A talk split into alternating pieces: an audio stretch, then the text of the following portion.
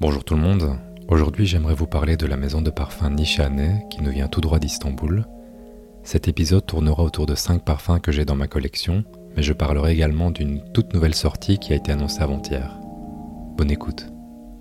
Alors la toute première fois que je suis tombé sur Nishane c'était en 2018 à Istanbul, et je dois avouer que ma première expérience n'a pas été très positive. Non pas à cause des parfums, mais c'était surtout à cause du contexte un peu laborieux et ennuyant de la boutique, avec énormément de clients et des vendeurs qui étaient préoccupés par la maximisation de leurs ventes. Ce n'est donc un an après, lors d'un passage par l'aéroport d'Istanbul, que j'ai pu redécouvrir toute la maison à mon aise, et tout a été plus clair pour moi à ce moment-là. Donc aujourd'hui, j'ai classifié les parfums par degré d'intensité et de richesse au sein des notes, et le premier dans ma liste, c'est Wulongcha. Je vais tout de suite commencer par vous dire que ce parfum m'évoque l'odeur d'un centre spa. C'est une odeur très réconfortante qui est centré sur une note de thé oolong qui est à mi-chemin entre le thé vert avec son côté vivifiant et le côté plus fumé et oxydé du thé noir. L'évocation d'un centre de relaxation peut être différent pour chacun, certains penseront peut-être aux huiles essentielles de lavande ou d'eucalyptus, d'autres penseront peut-être plutôt au bois chauffé dans un sauna, mais moi c'est le côté propre, pétillant et réconfortant du thé vert qui m'évoque l'odeur du spa. Alors tout ce que je désire se retrouve dans ce flacon qui est en plus un extrait de parfum. C'est très rare de trouver des parfums à base d'agrumes et de thé vert aussi puissants, donc si vous voulez un parfum à base de thé, qui a du corps et qui n'est pas diaphane, n'hésitez pas à le tester. Ensuite c'est Safran colonisé. Alors celui-ci c'est mon premier coup de cœur chez Nishane. Je l'avais senti à l'aéroport en 2019. J'essaye de contrôler mes achats impulsifs pour éviter de futurs regrets, dans ce cas-ci, comme d'habitude, j'étais arrivé plusieurs heures en avance pour profiter du rayon parfum avant mon vol, et il m'a suffi d'une vaporisation sur le dos de la main pour être complètement accro. J'ai tourné en rond pendant une heure avec mon nez collé sur ma main pour finalement accepter l'inévitable, c'est-à-dire de l'acheter sur un coup de tête. Si je devais le décrire, c'est un parfum style eau de Cologne mais qui a une ouverture très originale à base de poivre rose, de pamplemousse, de cédra et du fruit de la passion. C'est en tout cas assez rafraîchissant de ne pas sentir le néroline et la fleur d'oranger. Et puis arrive tout à coup la facette cuirée du safran qui vient envelopper toute la composition pour la rendre plus intense, plus capiteuse. Je l'utilise toujours avec énormément de plaisir.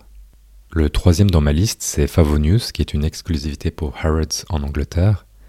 Alors ceux qui me connaissent sur Instagram sont au courant de mon amour éperdu pour la famille des Rose Wood, et alors que la composition y ressemble, c'est surtout un très joli chypré avec un côté légèrement résineux et camphré.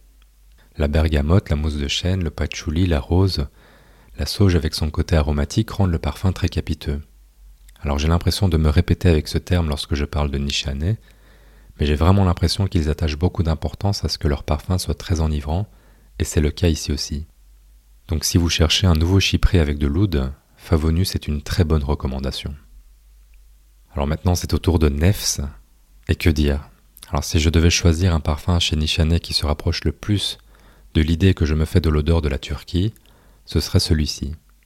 Les notes parlent d'elles-mêmes, mais je vais vous en citer quelques-unes comme le miel, le safran, la figue, la rose, le jasmin, l'oud, la cannelle et l'ambre.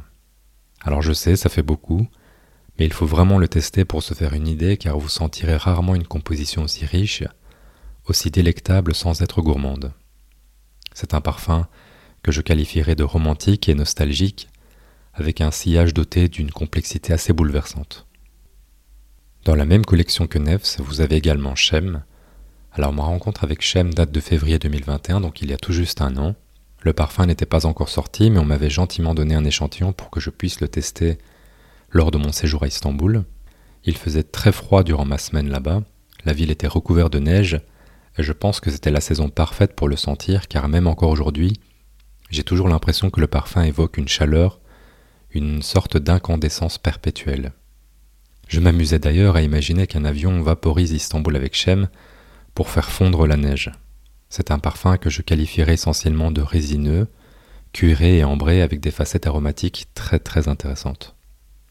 Finalement, j'aimerais parler de la toute dernière sortie de Nishane que je n'ai pas encore, mais que j'ai pu sentir en janvier dernier en compagnie des fondateurs de la maison, à savoir Mujat et Masht.